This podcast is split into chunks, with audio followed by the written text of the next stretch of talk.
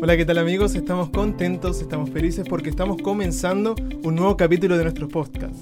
Queremos dar la bienvenida a Consuelo. Consuelo, ¿cómo has estado tú?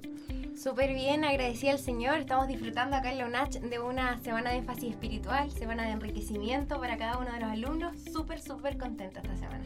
Qué bueno. Consuelo, hoy nos acompañan dos personas muy importantes dentro de nuestra Universidad Adventista y un invitado muy especial de la División Sudamericana. Preséntalos y también dale la instancia que ellos se presenten. Sí, primero nos está acompañando local de casa el pastor Jerry Rosado, que se desempeña como director de la pastoral universitaria de, de acá de UNACH. Cuéntenos, pastor, eh, más o menos, ¿qué es el trabajo que usted hace acá?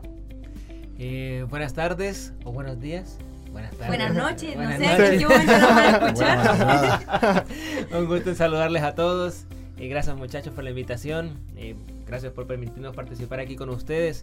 Eh, estamos en este momento liderando el área espiritual de la Universidad Adventista de Chile. Eh, trabajamos junto a un equipo de capellanes en donde nos preocupamos para que eh, para crear ambiente, un ambiente especial para que cada alumno y también docente de nuestra universidad pueda acercarse más a Jesús. Ese es nuestro objetivo, entre muchas de las otras cosas que, que también realizamos acá en la universidad queremos pedirle a usted que tenga el privilegio de presentar a nuestro invitado estelar de este nuevo podcast. Muy bien, muchas gracias. Sí, un amigo ya de la casa, eh, amigo también de Chile. Yo sé que las personas que nos escuchan lo conocen. Él es el pastor Carlos Campitelli. Bienvenido, pastor, nuestro líder JA para Sudamérica, lo que nosotros llamamos como la división sudamericana. Es un placer tenerlo acá con nosotros. Estamos aprendiendo mucho de él a través de la Semana de Énfasis Espiritual. Y Pastor, bienvenido a este programa. Bueno, gracias Pastor Jerry. Gracias Pablo. Gracias K. Consuelo. Consuelo. Qué consuelo. Eh, la verdad que bueno, muy contento, muy feliz. Gracias chicos por la invitación para poder charlar un rato, para poder pensar juntos y siempre es bueno cuando nos juntamos a la mesa y podemos dialogar abiertamente sobre varios asuntos que nos competen como jóvenes, como iglesia. Este, bueno, así que feliz, feliz. Y bueno, atemporalmente, no sé cuándo vos estás escuchando esto del otro lado. Estamos justo en esta semana, una semana especial de énfasis espiritual que hemos llamado The First One, el primero. Así que estamos viviendo momentos muy especiales, súper felices, contentos ahí con la, con la muchachada aquí de la, de la UNACH. Felices. Gracias por la invitación. Vamos que vamos, vamos a disfrutar esta hora juntos. Así es, muchas gracias Pastor. Gracias Pastor Jerry también por estar en este lugar con nosotros. Bueno, hemos ya conversado con Consuelo ya las veces anteriores, algunos capítulos, hemos hablado de varios temas, pero hoy queremos hablar de uno de los temas quizás un poco delicado, pero que es importante que quizás muchas veces nosotros no nos gusta hablar porque desafía, mm. porque nos pone así como entre la espada y la pared, por así decirlo, pero es importante saberlo. Y hoy vamos a hablar de... espada en la pared, o sea, nos van a poner a nosotros una espada en la pared, Jerry. Los líderes espirituales. claro, viste. Uh. Okay. Ah, vamos, vamos. Vamos a hablar hoy día de los pecados acariciados mm. en este contexto de la juventud también. Ya que ya que el pastor eh, conoce. Así nomás, de, así de una nomás. De una nomás. Bien, yo quiero leer un versículo. Dale. Que se encuentra en 1 de Juan, capítulo 2, versículo 13 y 14, que dice así: Les escribo a ustedes, padres, porque han conocido al que desde el principio. Les escribo a ustedes, jóvenes, porque han vencido al maligno. Les he escrito a ustedes, queridos hijos, porque han conocido al Padre. Les he escrito a ustedes, padres, porque han conocido al que es desde el principio. Les he escrito a ustedes jóvenes, porque son fuertes y la palabra de Dios permanece en ustedes y han vencido al maligno.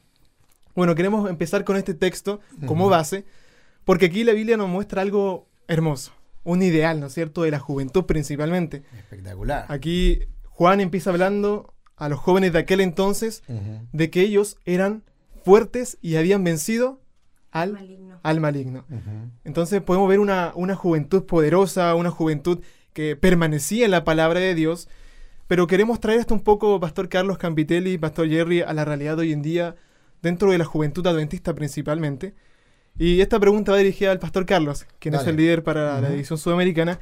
¿Cómo ve usted la juventud adventista en este tiempo? Buena pregunta, la veo bien. La veo con mis ojos verdes. Sí. Bonita. La veo Usted bien, tiene sí. ahí la visión general de los distintos Claro. países que conforman la división. Yo creo que hay realidades distintas en Sí, cada país. totalmente. Eso, eso es, un, es una particularidad. En realidad, cuando nosotros miramos hacia la...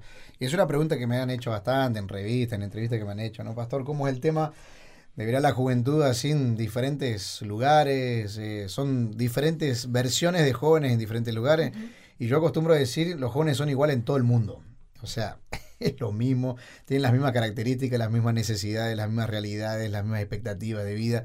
Claro, lo que cambia un poco es los aspectos culturales que son intrínsecos a cada a cada a cada, Cada joven país, por su a cada cultura. país, por su Sí. cultura, y entonces hay modismos, mo- maneras, tanto en el habla, tanto en el pensar, que puede cambiar. Claro, un, un joven del interior de Bolivia, por ejemplo, es bastante diferente en algunos aspectos del joven del centro de San Pablo.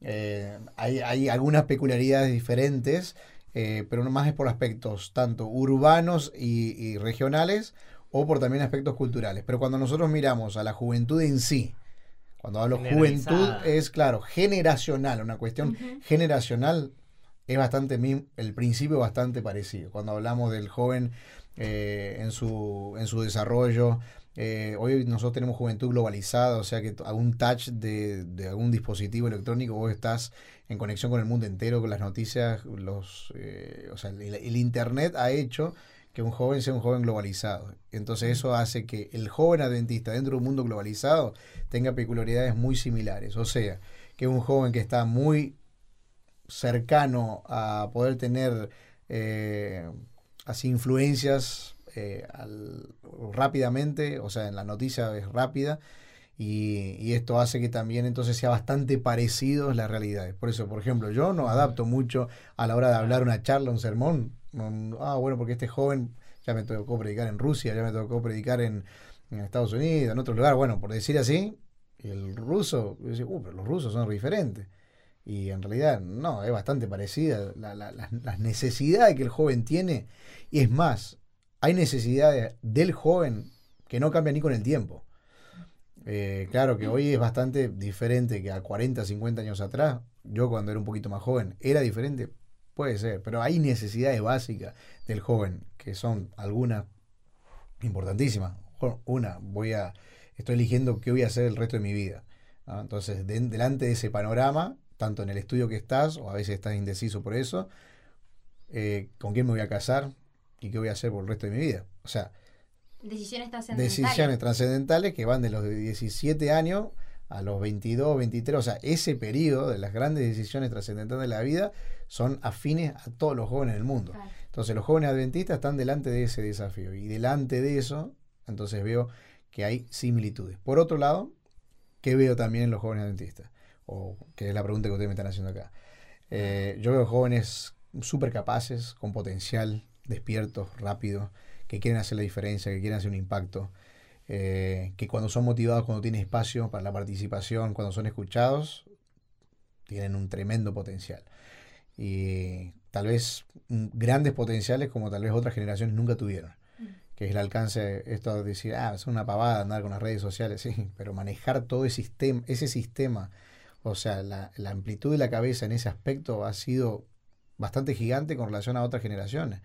Y esa multi eh, eh, tarea que puede realizar un joven de hoy, que está mirando ahí un YouTube, al mismo tiempo está escribiendo una cosa, está con la televisión prendida y te puede atender a 50.000 cosas al mismo tiempo, eso significa que hay un desarrollo eh, psíquico y de atenciones que son bastante eh, mayores que en otras generaciones. Eso hace que tenga peculiaridades importantísimas y, y, hay, y, y creemos en esa juventud. O sea, para mí es una juventud fantástica. Básicamente eso. Halagos para nosotros. Sí. Muy bien, pastor. Es interesante lo que usted nos comenta porque podemos ver entonces una generación poderosa, Sí. una generación que está preparada, que se está enfocando, ¿no es cierto?, en cumplir la misión. En cumplir la misión. Pablo, yo te digo, o sea, eh, generalmente es así. Cuando se habla de jóvenes, uh, oh, los jóvenes están perdidos, ah, los jóvenes esto, sí. Claro, yo no estoy diciendo que todo es un mar, de, un mar de rosa, ¿no, Pastor Jerry? No, no estoy hablando que está todo espectacular. Mm. O sea, los jóvenes tienen sus crisis, pero ¿cuándo no tuvieron crisis? Siempre se ha tenido. O sea, que del se- desarrollo. Van a decir, ah, no, pero los jóvenes, los jóvenes, ah, los jóvenes de hoy, hace 60 años decían, uh, los jóvenes de hoy, hace 120 años decían, uh, los jóvenes de hoy, ah, cuando iban para, oh, los jóvenes, sí. o sea, siempre fue así, pero hay gente que se olvida que fue joven. Mm. Mm, así Entonces, de alguna manera, o sea, el joven tiene, hay que tener paciencia, hay que tenerle paciencia, Yo entonces, creo que en falta su como desarrollo. depender un poco más de los adultos. A veces hemos sido un poco descuidados en ese sentido, olvidados. Puede ser, en algunos aspectos, por nuestra causa. Y tampoco, o sea, son, son brechas generacionales. Y yo no le puedo echar la culpa tampoco a los adultos por- en el sentido de lo siguiente. Un adulto, cuando, cuando van pasando, nosotros estamos viendo por tantas mudanzas y cambios tan rápidos, son tan abruptos, las personas, el movimiento, el movimiento en el mundo hoy es tan diferente a 3, 4 años atrás de hoy, los cambios tecnológicos hacen que la adaptación a la vida tecnológica de hoy eh, si vos no surfás esa onda, estás desfasado totalmente. Esas brechas generacionales son tan grandes que entonces a veces, de hecho, le es difícil al adulto entender por qué reacciona así, por qué se viste así, y dar explicaciones a veces lógicas de algunas situaciones. Y ahí entra el tradicionalismo con relación a que es, moder- es moderno, posmoderno. Ahí entra una grande faceta de cuestiones donde hay que agarrar, sacar lo mejor que se tiene y poder ayudar a encaminar a aquello que, que tiene dificultades, porque obviamente también una generación eh, a veces que no se quiere comprometer demasiado, por un lado quiere realizar un gran impacto con lo que quiere, pero no quiere pagar el precio, tiene, mucho, tiene muchas dificultades de, de aceptar el fracaso, eh, porque no le salen dos o tres cosas, ya se pone a llorar, ya le pone difícil, ya se, se deprime, o sea, tiene, tiene, tiene eh, muy vulnerable y tiene pocas fortalezas en ese aspecto. Ujú. Entonces, son cosas que uno tiene que estar observando en los cambios de la generación etcétera, y poder ayudar con las potencias que tiene por otro lado. Y de esa manera equilibrado y las dos generaciones respetándose y, y- y siguiendo y avanzando. Che, estoy hablando demasiado, me parece.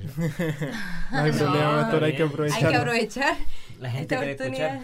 escuchar. sí, se Así van a es. escuchar. Nosotros queremos eh, ir orientando un poco este tema a ese grupo quizás, no sé si es mayoritario o minoritario, pero Mm. siempre hay un grupo de jóvenes que en su vida espiritual también se estancan. Ujú. En su vida espiritual, como usted bien decía, pastor, la generación, los jóvenes tienen un potencial muy grande. Pueden impactar con su energía, con, con la potencia de su juventud, pueden hacer grandes cambios. De hecho, los jóvenes a lo largo de la historia siempre han hecho cambios. Pero Satanás también lo sabe. También- Satanás también lo sabe y es por eso que ataca como nunca antes a la generación actual. Con, si bien es cierto, las redes sociales, todo esto es un instrumento muy grande si lo sabemos utilizar para el Evangelio, también él utiliza todo lo que puede para desviar a los jóvenes de su misión. De su misión. Y en ese caminar como jóvenes, muchas veces no- nos desorientamos quizás, o quizá alguno de nuestros amigos que nos está escuchando esté desorientado en estos momentos y empieza a servir a dos señores, como se le llama. La intención de este capítulo es poder orientar o poder animar a ese joven a que solamente sirva y se involucre con un Señor, que es Cristo Jesús. Y yo quiero citar a un autor que usted también citó en el manual de jóvenes. Dice David Kinnaman, dice lo siguiente, los desertores dicen, nosotros no dejamos la iglesia, sino que la iglesia nos dejó a nosotros. La, la idea principal en realidad es que los jóvenes que están firmes en la fe, esos jóvenes que tienen las cosas claras, que están avanzando con Cristo, que tienen la misión eh, en su mente, en su corazón, plasmada en su corazón, empiecen a ayudar a otros jóvenes también que quizás están en, ese, en esa doble vida, que quizás se han estancado, que quizás han descuidado eso.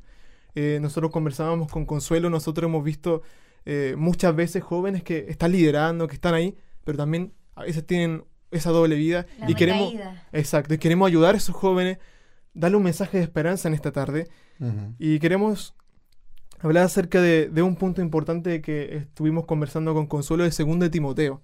Consuelo, ¿qué nos puedes decir sobre esto? Sí, bueno, como la habíamos mencionado, muchas veces hoy en día tenemos tanta potencia con los jóvenes, cosas tan bonitas que hacemos. Eh, los sábados, quizás acá en la, en la universidad quise participar de una agrupación, liderando las agrupaciones, pero nos topamos con que en la semana abiertamente están haciendo otras cosas. Entonces Ujú. igual es algo doloroso y, y siempre hablamos del testimonio. Entonces, ¿qué testimonio como jóvenes adventistas estamos llevando si tenemos una doble vida? Y segunda de Timoteo en el capítulo 3 menciona algo que es súper llamativo Porque Pablo le escribe a Timoteo y le dice que en el último tiempo van a haber hombres con un carácter que va a ser de lo peor, así lo describe. Que van a ser vanagloriosos, soberbios, blasfemos, desobedientes a los padres, ingratos, impíos, sin afecto natural, implacables, calumniadores, intemperantes, crueles, aborrecedores de lo bueno, traidores, impetuosos, infatuados, amadores de los deleites más que de Dios.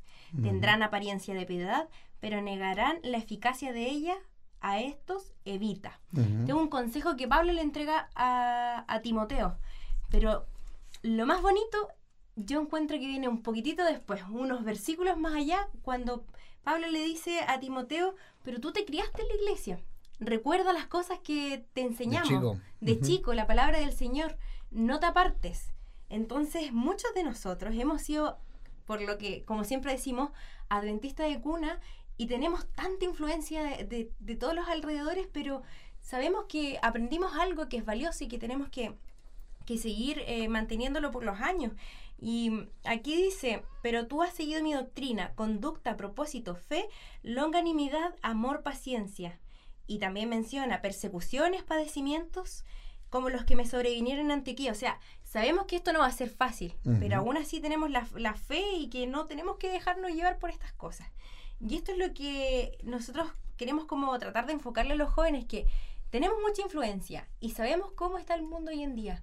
¿Cómo podemos mantenernos firmes en esa fe que nos enseñaron de niños cuando todo lo que está a nuestro alrededor se está desmoronando y nos está invitando a pecar?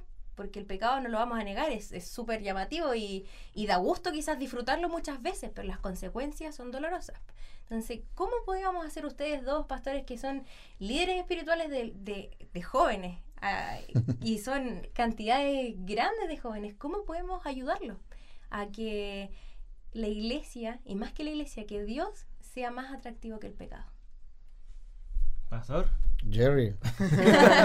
no. Este. Si me da la palabra, no paro más, ¿eh? ya veo. Bueno, tomando, tomando un poco lo que el pastor Campitelli señalaba. Eh, este, esta es la etapa donde tenemos más fuerza, ¿ah? Mm donde eh, tenemos más ganas también. Cuando el pastor hacía un análisis de, la juventud eh, desde, su visión, eh, no está muy alejada finalmente de lo que también en este caso opino con respecto a eso. las necesidades son las mismas, el crecimiento es el mismo. y con respecto en este caso a, a lo que mencionabas, Consuelo, las acechanzas también del enemigo están ahí. Eh, y yo creo que, que, siempre van a estar, finalmente, eh, en toda la etapa de nuestra vida. Pero ¿por qué en este caso, eh, como jóvenes, se resalta un poco más quizás? Porque somos más débiles, susceptibles, quizás es más atrayente. Puede ser, yo, yo creo que, que, también va dentro del mismo proceso de maduración, que cuando, a medida que nosotros vamos creyendo, también vamos madurando y vamos creando hábitos que finalmente son irrompibles.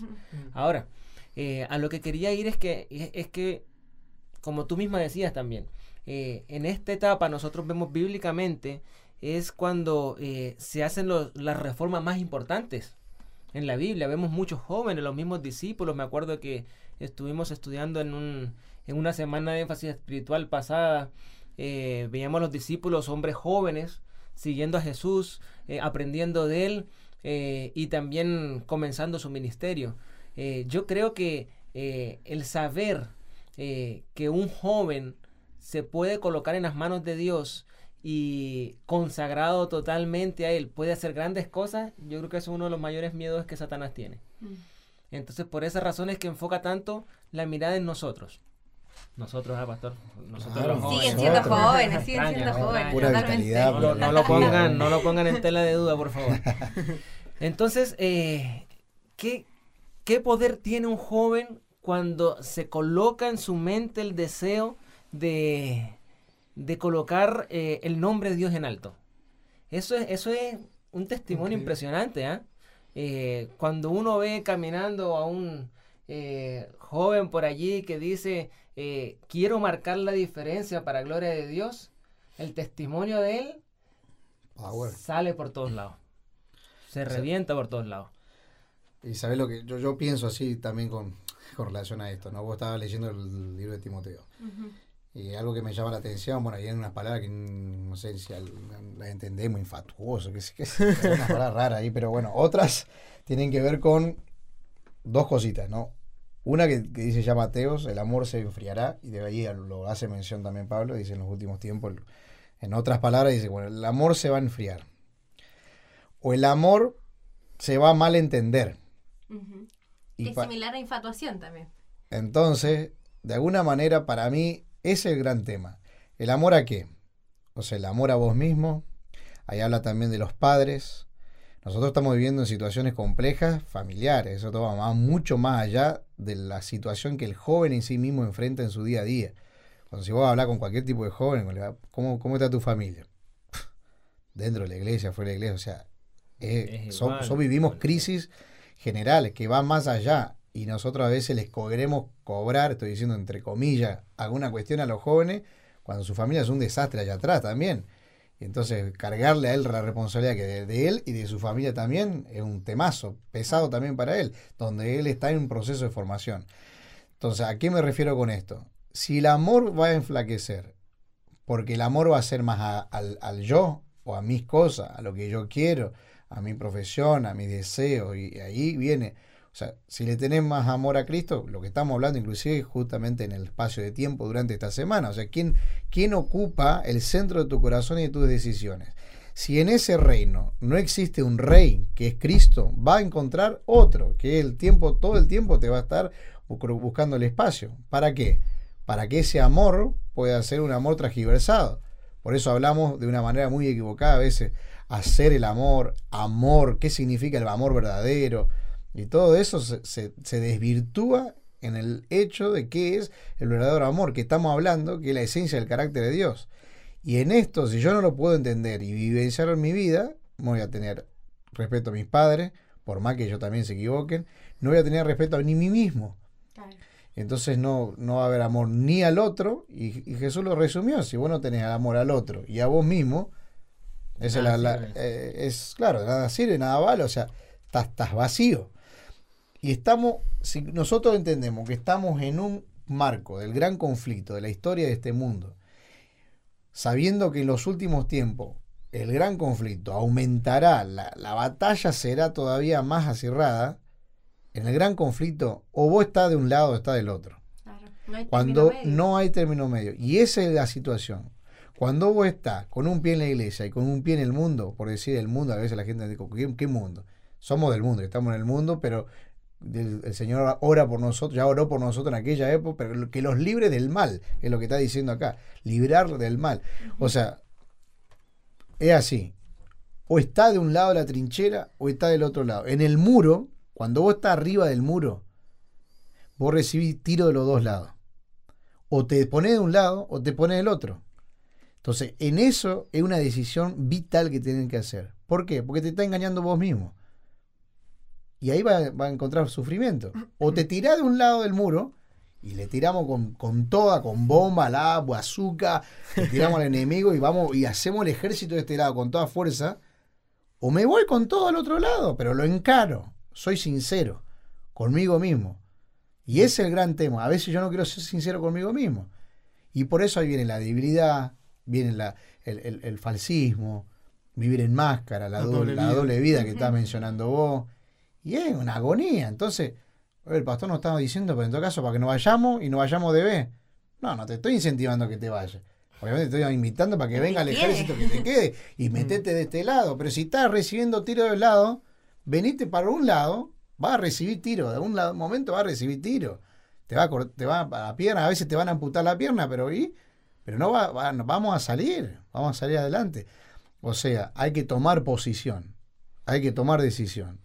Y si la decisión en ese, en ese gran conflicto la entendés, que sabe que aquello te está haciendo mal, sabe, algunos dicen, ah, pero y esto, quiero saber sobre una situación, quiero saber sobre la otra.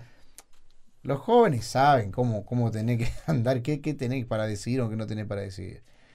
Y, si te quedas de un lado y entendés la, la perspectiva de que si Dios te toma tu vida, va a ser mucho mejor, entonces quédate de este lado. Pero si no va a aguantar, entonces yo no digo andá y pecar, yo no estoy diciendo eso. Por favor, que no se entienda mal esto lo que estoy diciendo. Pero Pero ¿para qué está con doble vida? Metete entonces de, cabeza, pero la consecuencia ya la sabés. Claro. Entonces, eh, por eso digo, el potencial está a tan flor de la piel y las decisiones son tan vitales en este proceso que si escuchás de manera clara la voz del Señor diciéndote, amate a vos mismo, amá a los otros, viví en ese amor que, que Dios te propone y déjame que sea el primero en tu lugar, yo creo que no va, va, a ser ese joven fuerte, ese joven de la palabra, ese joven que va, va a tener una perspectiva mucho mejor para la vida y va a poder influenciar a otras personas. Una vez, una vez escuché una eh, una predicación, una, una aplicación de, de, Apocalipsis 3 del mensaje que, que Dios, le di, que Dios le da a la iglesia la Odisea, ¿no? Mm. Que le dice, bueno, o, ojalá fueses eh, frío o caliente. O caliente, eh, no tibio. Eh, me, me hacía acordar eso, ¿no? En relación a la doble vida. En algún momento eh, conversábamos con, con, los chicos de ahí de Fusión un, un sábado de mañana. Uh -huh y hablábamos esto desde, dentro del contexto de la adoración. Uh -huh. eh, con la línea, la línea que divide a los adoradores de Dios, a los adoradores de Satanás es muy fina. Yo le decía, o sea, ni siquiera, ni siquiera nos podemos parar en el medio porque no existe un término medio. O estás con Dios o no. Pero me hacía acordar este, esta aplicación, pastor, eh, porque decía allí un orador que eh, Dios dice, ojalá seas frío o caliente, eh, pero tibio no, porque tibio te vomito de mi boca. Y decía esta aplicación lo siguiente que me, me hizo en algún, en algún modo sentido. Eh, si eres caliente, bueno, estás del lado de Dios, ¿no? Pero dice incluso que prefiero que seas frío antes que tibio. Uh -huh. Hacía pensar que Dios prefiere que estés muy alejado o, o, o no definido por Cristo para que de esta manera tengas la oportunidad de reconocer que lo necesitas a Él. Totalmente. ¿Cuál es el peligro? Porque por el otro lado, Satanás lo que más quiere es eso, es gente tibia, que parece que más o menos está. Que estoy pero, bien, que estoy bien. Pero 50 y 50. Claro, el más o menos, ¿para dónde va? No, y de hecho ese es como el grupo que puede generar un, un testimonio erróneo a los que están más alejados Una piedra de tropiezo. Claro, ser piedra de tropiezo para los que quieren escuchar el mensaje del Señor. Porque un día estoy en la iglesia, pero el otro y después dicen, ah, allí están los jóvenes adventistas, esto es lo que hacen los jóvenes adventistas. Uh -huh. Cuando nos encontramos en el medio pasan esas cosas también que son dolorosas. Claro, el, el, el mal testimonio la, la, la, a la hora de, de, tomar algunas decisiones. ¿Cuántos, bueno, ustedes dan un círculo aquí, bueno, de una universidad adventista, pero cuántos en medios no adventistas estudian en, en universidades eh, fuera de estatal, lo que sea, y le dicen, pero ¿y, ¿estás pidiendo el sábado para qué? Del, del examen. ¿Qué, ¿Qué, examen? Si acá está lleno de adventistas que vienen los, los viernes de noche a rendir examen. O sea, y, mató, mató a todos los otros. Y el otro, y, y, ¿qué pasó? Por el testimonio de uno, de dos, de tres, de, de, no ser, de no ser fieles total, ¿no? Entonces, realmente, frío, caliente, vamos de un lado para el otro. Y, y con fuerza y asumirlo a eso, asumirlo y vivirlo. Eh, claro que lo maravilloso es andar con, con Cristo claro. y, y hacer parte de ese ejército eh, poderoso de los jóvenes que tienen todos los talentos, todas las garras para poder hacer la diferencia en la vida de otras personas. Pastor, eh, ahí, ahí yo me pongo a pensar en, en, lo que nuestros muchachos saben. Yo encuentro que nuestros muchachos adventistas son jóvenes que gustan y disfrutan mucho de estudiar la palabra de Dios. Eh, es una generación que disfruta de, de, escuchar lo que Dios tiene para ellos. El conflicto está cuando finalmente se encuentran enfrente de, de, de la tentación, enfrente de, de, los gustitos que están lejos de Dios, de lo que me agrada. Eh, pero aún estando en esos momentos de tentación y quizás de caída, ellos sigan sabiendo qué es lo que tienen que hacer.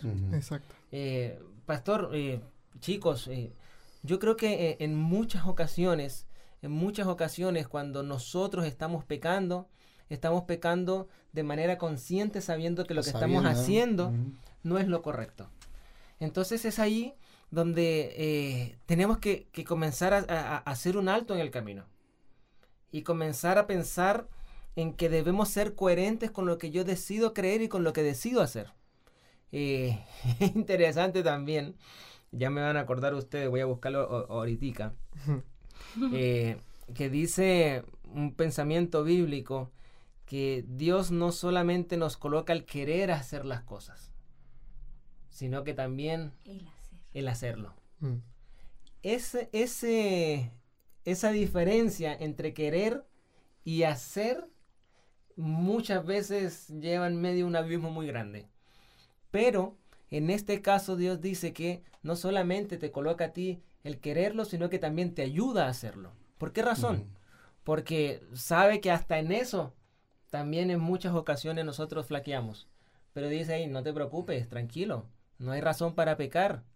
Si tú lo decides, yo también puedo ayudarte a hacer lo que en este caso tú quieres y sabes que tienes que hacer.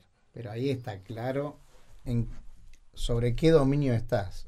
O sea, eh, es alguna cuestión hasta, hasta natural. Esto es un principio sociológico. Cuando, cuando vos tenés, por ejemplo, llegás a un nuevo lugar, ¿no? Y no conoces a alguien, etcétera, ahí querés hacer cierta, cierta amistad, todos queremos sentirnos parte de algo. Eh, el hecho de vos sentirte aceptado por alguien, naturalmente va a responder a esa aceptación. Y cuando respondes a esa aceptación, tercer paso, haces parte, querés, ya hablas igual, ya te, por eso la influencia de los amigos es importantísima. Pablo también dice, cuidado de las, de las malas influencias o de, de las malas amistades que corrompen el alma, dice, ¿no? Entonces, este, lo mismo pasa con Dios. Cuando uno se siente aceptado por Dios, responde a esa situación, pasás tiempo con Él y empezás a parecerte a, Jesús. El, viejo dicho que dice, dime con quién andas y te diré quién eres. Cuanto más tiempo pasás con Jesús, más parecido a Jesús te tornás. Pero vos querés pasar poco tiempo con Jesús y, encima después vos querés tener eh, fuerza delante de la tentación. O sea, decime un poco, o sea, hay una cuestión matemática acá. Si vos te levantás a la mañana y no le dedicas tiempo al Señor para escuchar su voz, no pensé que va a salir por la calle y después con toda la tentación que va a recibir, oh no, sí, ahora tengo fuerza. ¿Fuerza de dónde va a sacar? No mm. tenés fuerza. Son débiles y, y las fuerzas son proporcionales una para cada día. O sea, no es, no voy a comer hoy para ver si durante la semana. Después lo mato de hambre. ¿A qué? A, ese tipo de espíritu bueno lo, lo matás de hambre y vos pensás que va a salir como un león. Eh, es más, está alimentando el león. Después al león se, se lo va así va a actuar también. ¿Qué tipo de alimento le está tirando a, tu vida? Eso naturalmente va a influenciar de tal manera entonces el tipo de decisiones que va a tomar va a ser consecuencia a partir de, las decisiones que tomás de pasar o no tiempo con el Señor, o, escuchar su voz, o testificar. Y ahí viene la base, obviamente, de cualquier cristiano, joven, el que sea, que es Biblia, oración y testimonio. Es el trípode principal para mantener una vida espiritual en equilibrio. Biblia, oración y testimonio. Cuanto paso más tiempo escuchando la voz del Señor, voy a querer también hablar con Él, voy a disfrutar de una relación con Él y naturalmente voy a querer contarle a los otros lo, maravilloso que es el Señor. Eso fortalece tu vida, eso te hace sustentable en el tiempo y no una relación fugaz de un evento. Esto no es una cuestión, ah, fui a un congreso, fui a un evento, me hizo también, estoy en un éxtasis espiritual, lloré y se está, y terminó, y ¿Después qué? ¿Y qué hacemos después? Como el día a día. Y el día a día es pancito, es, arroz, es frijolcito, es comida ¿sí? que va sustentando todos los días. Y una vez que lo vas practicando, eso lo vas disfrutando y lo va, te vas deleitando y, y vas disfrutando de eso. Y eso es lo que te hace que, que, después dice Juan, les escribo porque ustedes son fuertes, fuertes porque, porque están, son fuertes en la palabra, entonces son decididos. Y ahí entonces toma una dimensión muy diferente la vida de un cristiano, la vida de un joven, con mucha más fortaleza y mucho para poder ofrecer también. Así es. La verdad es que yo quiero agregar algo para ya ir finalizando este, este momento, este conversatorio que hemos estado teniendo. Me acordaba de, de, un pastor una vez que predicaba y él decía, si tú llevas una vida doble, el único que sufre eres tú. Y hablaba acerca de la ansiedad del tema. Y contaba, él dice que eh, contaba un testimonio. Él dice que había conocido a un hermano de iglesia que llevaba mucho tiempo engañando a su esposa. Y él le costaba todas las noches conciliar el sueño, tenía insomnio, porque vivía preocupado para que su esposa no lo, no lo pillara. Entonces dice que cuando su esposa ya lo pilló, él tuvo una, la última conversación que tuvo con él, lo vio muy relajado a, a este hombre. Y él no podía entender cómo puedes estar tan relajado, tan así, si sabes que engañaste a tu esposa, que destruiste tu familia, tu matrimonio. Y el hombre le dice, ¿sabes? Durante muchos años viví una vida doble, angustiado, preocupado, con insomnio, con problemas de salud física, mental, espiritual, para que mi esposa no, no se diera cuenta. Y ahora que me pidió, ya no hay nada, pero ahora me siento más tranquilo, decía él, porque ahora no tengo que esconder nada, no tengo que ponerme máscaras, andar con esa doble vida. Ahora, no quiero decir que, ¿no es cierto?, tengamos que tener una doble vida, nada, quiero que se entienda lo que estamos hablando, pero cuando andamos con una doble vida vivimos ansiosos, preocupados, eh, con, con muchos problemas. Exacto, en la mente, y eso también estanca nuestra vida, nuestro ministerio, nuestro liderazgo en la iglesia, la misión. Y Dios quiere hacernos libres de eso. Como hemos conversado, y como usted bien dijo, Pastor, y el Pastor Jerry también, podemos llegar a ser jóvenes realmente espirituales y marcar la diferencia en esta generación. Y yo creo que creemos todos que podemos hacerlo, que con el poder del Espíritu Santo se va a levantar una generación, se está levantando una generación que va a marcar la diferencia, que va a querer ser luz donde quiera que vaya y muchos más van a conocer a Dios. Pero la invitación es, que podamos dejar esas trabas de la vida cristiana, esas cosas que nos impiden seguir avanzando, dejar esa doble vida. Y al final queremos terminar con un texto, Consuelo, no sé si tú lo puedes leer. Claro que sí. Este, para concluir y, y hacer un llamado a nuestros corazones.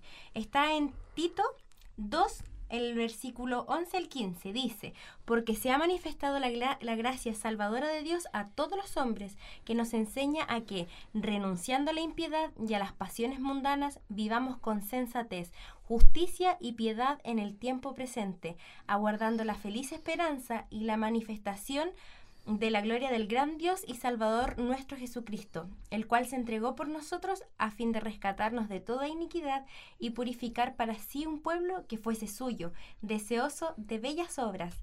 Así has de enseñar, exhortar y reprender con toda autoridad, que nadie te menosprecie. Una buena noticia que tenemos, que la Biblia nos dice desde el principio hasta el final, es que hemos ganado. Hemos ganado esta batalla. Y queremos despedirnos con eso de que ya ganamos, de que hay que confiar, hay que perseverar, aguantar un poco más porque Cristo ya viene, pero ya, ya ganamos. Eh, gracias, Pastor Carlos Campitelli, Pastor Jerry, por acompañarnos. No sé si quieren agregar algo antes de terminar. El llamado final. bueno, eh, no tenemos que redescubrir la Biblia. ¿eh? Ya, ya Dios dejó todo escrito, o sea, ya, ya, ya Dios reveló todo finalmente. Aquí quiero ir con esto. Que no hay otra manera diferente de ganar victoria si no vamos todos los días delante de la presencia de Dios. Si quieres buscar un secreto para la vida, para el éxito, para la salvación, es este. Mm. Eh, pero ese secreto ya todo el mundo lo sabe. No es secreto. Entonces, no hay otra manera, no hay otra manera de, de, poder lograr nuestros objetivos si no vamos todos los días delante de la presencia de Dios, en oración, en el estudio de la Biblia, para poder dar un testimonio, como decía el pastor. Eh, no pensemos en más nada. No pensemos en, en, otras cosas diferentes. La única forma de poder dar testimonio es yendo todos los días delante de la presencia de Dios. Y estas tentaciones, con la ayuda de Dios, bajo la dirección del Espíritu Santo, teniendo la seguridad de que ya hablé con Él, ya estuve con Él, ya Él me habló, van a poder eh, ser libradas. ¿Por qué? Porque obviamente cuento con la presencia del cielo en mi vida. Entonces eso podría decirles, no sé si hay otro secreto mm. para eso. Y eso agregado a, al potencial que los jóvenes tienen, ¿no? Yo quería dejarles solamente una palabrita acá. Eh, ustedes, los jóvenes, son espectaculares, tienen dones, tienen talentos maravillosos. Cada uno tiene un talento especial. Cuando lo colocan en la mano del Señor es una dinamita, es poderoso. Y eso cuando se junta con otros que tienen las mismas intenciones, eh, pueden, pueden levantar grandes causas, ¿no? Y, bueno, fuimos llamados para levantar la última, esa, esa, esa causa, la bandera ensangrentada de Jesús, llevar ese mensaje con todo power, con toda fuerza. Y, Dios cuenta con nosotros, Dios cuenta con esa juventud maravillosa que tiene sus días altos, sus días bajos, pero en el medio de ese caminar que cada día pueda eh, levantar la cabeza y decir, bueno, eh, un día más para poder eh, cumplir la misión que el Señor me dio. Así que para adelante con toda, poniendo sus talentos, con toda la garra, con toda la fuerza, haciendo lo máximo para que muy pronto nos podamos ir para casa. Y, somos de acá. Exactamente, y de esa manera eh, vivir eternamente con, Jesús. Esa es su promesa y la va a cumplir. Y yo creo, Pablo, como vos decías, ese ejército está, se, está levantando, no, tengo duda de eso. Y, yo no quiero quedar fuera de ese ejército. Yo quiero estar en el ejército de, Jesús, ¿no? Y el ejército vencedor. Muchas gracias, Pastor. ¿Nos despide con una oración? Sí. Querido Padre, gracias te damos, Señor, por estos momentos, por este diálogo. Gracias por tu palabra. Gracias, Señor, por nuestra juventud maravillosa. Que con talentos, con dones maravillosos, Señor, tú puedes realizar cosas grandiosas. Por eso, Señor, colocamos nuestra vida, aquellos que están escuchando.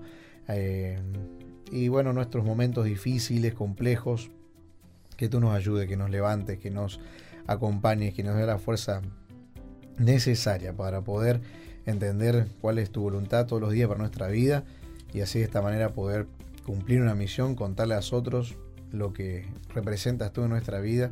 Así de esta manera también muy breve, muy pronto podamos irnos para casa. Oramos agradecidos, colocamos toda nuestra vida en tus manos de amor. Te amamos Señor en nombre de Jesús. Amén. Amén. Amén. De esta manera terminamos este capítulo, queridos amigos. Los invitamos para que puedan compartirlo en sus redes sociales y nos vemos en la próxima.